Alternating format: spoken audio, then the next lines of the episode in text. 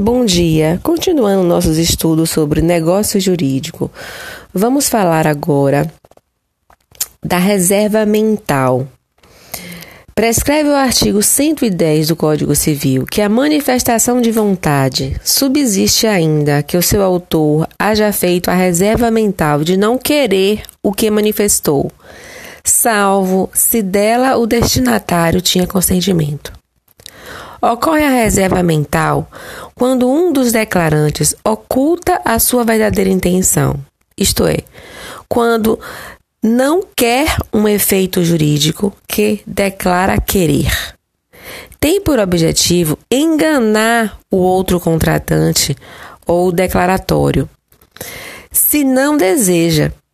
A reserva, então, é o que se passa na mente do declarante, é indiferente ao mundo jurídico e irrelevante no que se refere à validade e eficácia do negócio jurídico.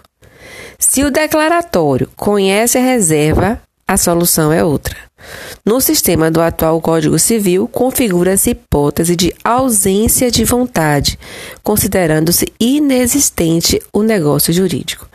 Então, Dando prosseguimento às nossas aulas sobre os elementos do negócio jurídico, a última aula falamos sobre os requisitos de existência do negócio jurídico.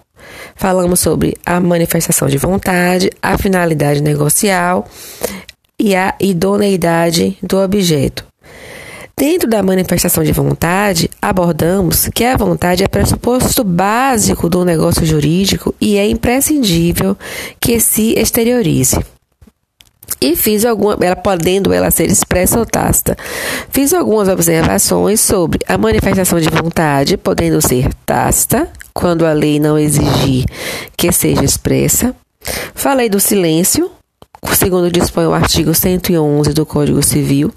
O silêncio importa a anuência quando as circunstâncias ou os usos o autorizarem e não for necessária a declaração de vontade expressa. Portanto, o silêncio pode ser interpretado como manifestação tácita de vontade quando a lei der a ele tal efeito. Exemplo: doação pura, do artigo 539 do Código Civil. Mandato, artigo 659 do Código Civil. Ou quando tal efeito ficar convencionado em contrato, ou ainda resultado dos usos e costumes, artigo 432. E por fim, Falei da agora, hoje, da reserva mental, que está disposta no artigo 110 do Código Civil. Vamos falar agora dos princípios basilares do direito civil, em especial no que toca a matéria negócio jurídico. Então, pela, pela, pela tradicional doutrina, vamos iniciar é, a fala sobre o princípio da autonomia da vontade. As pessoas têm liberdade em conformidade com a lei, celebrar os negócios jurídicos, criando direitos e contraindo obrigações. Então, pelo tradicional princípio da autonomia da vontade, as pessoas têm liberdade em conformidade com a lei, celebrar negócios jurídicos, criando direitos e contraindo obrigações. Este princípio sofre algumas limitações pelo princípio da supremacia da ordem pública, pois muitas vezes, em nome da ordem pública e do interesse social, o Estado interfere nas manifestações de vontade, especialmente para evitar a opressão dos economicamente mais fortes sobre os mais fracos. Em nome desse princípio, surgiram. Um momento, por favor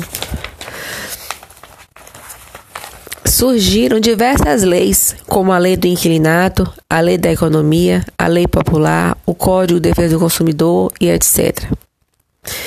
Princípio da obrigatoriedade dos contratos, que nós chamamos de pacta sunt servanda. A vontade, uma vez manifestada, obriga o contratante. Esse princípio é o da obrigatoriedade dos contratos. Pacta sunt servanda. P-A-C-T-A, S-U-N-T, S-E-R-V-A-N-D-A, Servanda. E significa que o contrato faz lei entre as partes, não podendo ser modificado pelo judiciário. Destina-se também a dar segurança aos negócios jurídicos. Opõe-se a ele o princípio da revisão dos contratos ou da onerosidade excessiva. Então, há um princípio que se opõe a esse, no sentido de buscar um equilíbrio então, opõe-se ao princípio da obrigatoriedade dos contratos o princípio da revisão dos contratos ou da onerosidade excessiva, baseada na cláusula rebus sic stantibus. Escreve assim: R-E-B-U-S, rebus, sic, S-I-C, stantibus, S-T-A-N-T-I-B-U-S,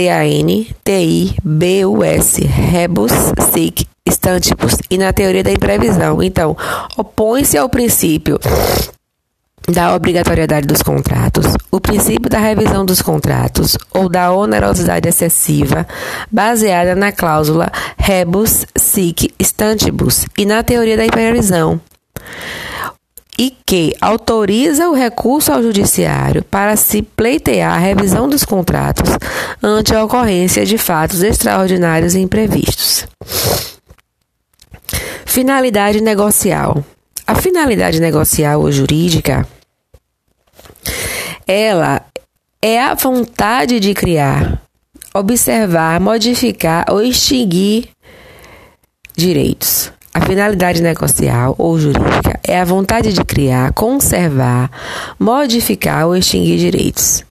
Sem essa intenção, a manifestação de vontade pode desencadear determinado efeito pré-estabelecido no ordenamento jurídico, praticando o agente, então, um ato jurídico em sentido estrito e não um negócio jurídico. Com efeito, a existência do negócio jurídico depende da manifestação de vontade com finalidade negocial, isto é, com a finalidade de produzir os efeitos jurídicos mencionados. Idoneidade do objeto. A idoneidade do objeto é necessária para a realização do negócio que se tem em vista. Assim, se a intenção é celebrar um contrato de mútuo, a manifestação de vontade deve recair sobre a coisa fungível.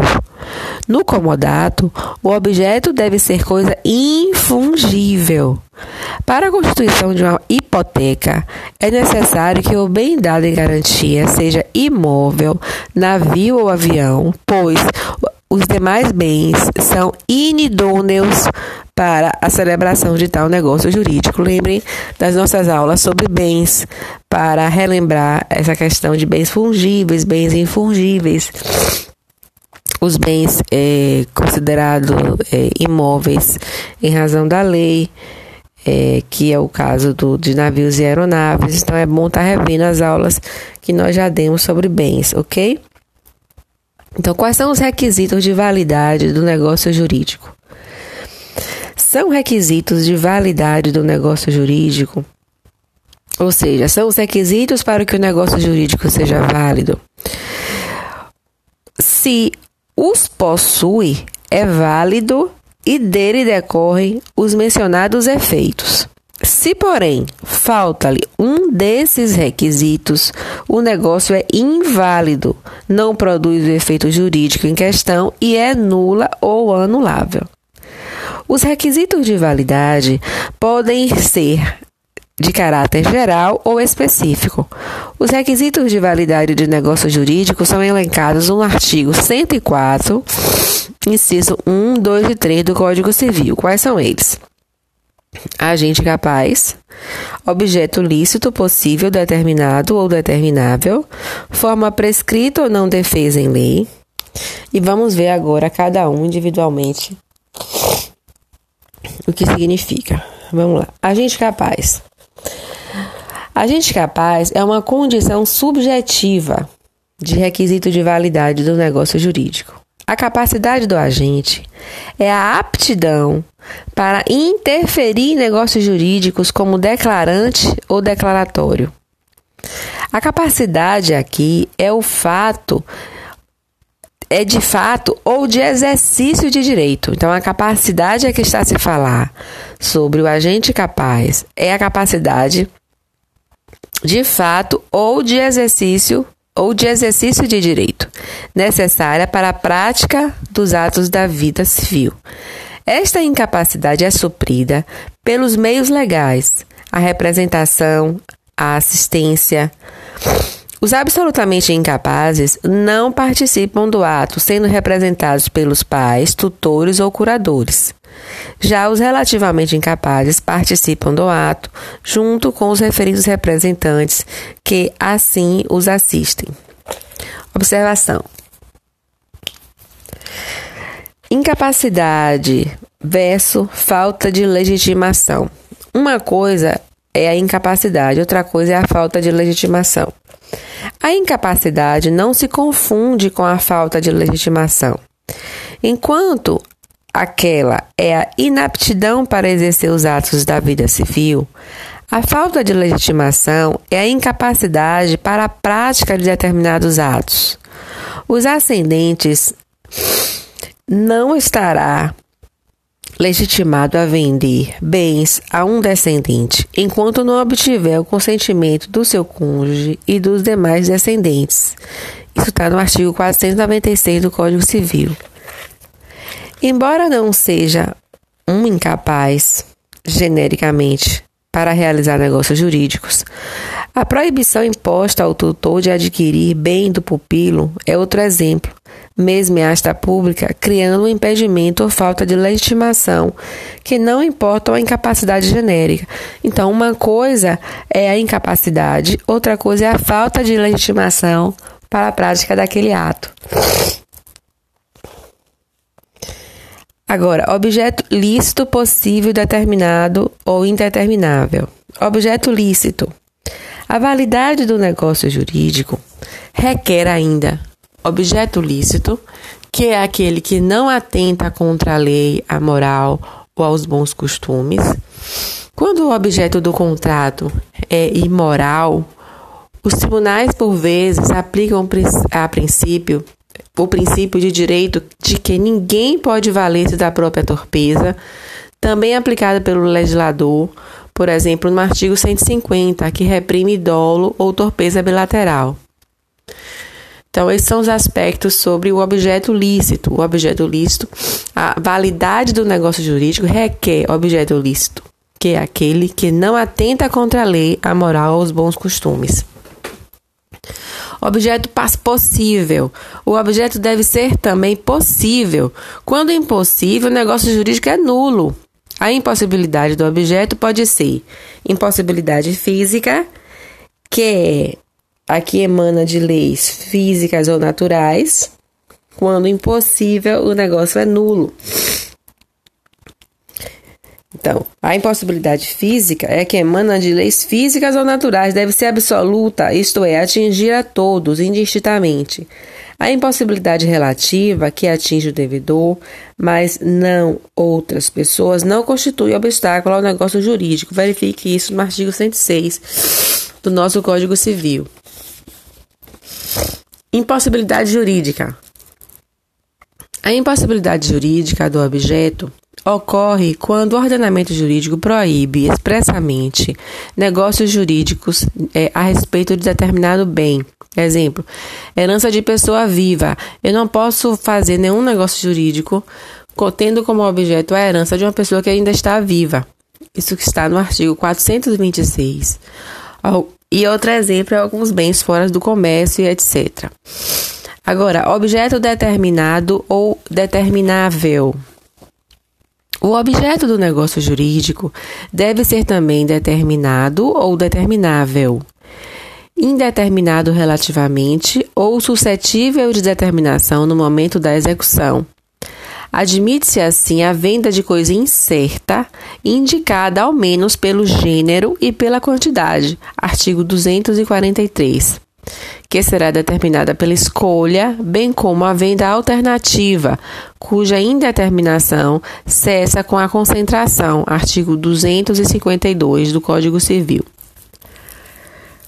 Sobre a forma prescrita ou não defesa em lei, o que é que temos a dizer sobre esse tema? O terceiro requisito de validade do negócio jurídico é a forma que deve ser prescrita ou não defesa em lei. Em regra, a forma é livre. Artigo 107 do Código Civil. As partes podem celebrar o contrato por escrito público ou particular, ou verbalmente, a não ser nos casos em que a lei, para dar maior segurança e seriedade ao negócio, exija a forma escrita. Então, é da substância do ato determinada forma. Então, a lei exige a forma escrita pública ou particular. É nulo o negócio jurídico quando não revestir a forma prescrita em lei ou for preterida alguma solenidade que a lei considere essencial para sua validade. Artigo 166, inciso 4 e 5 do Código Civil.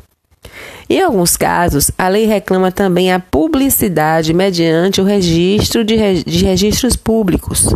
Artigo 221 do Código Civil podem ser distinguidas as seguintes espécies de forma.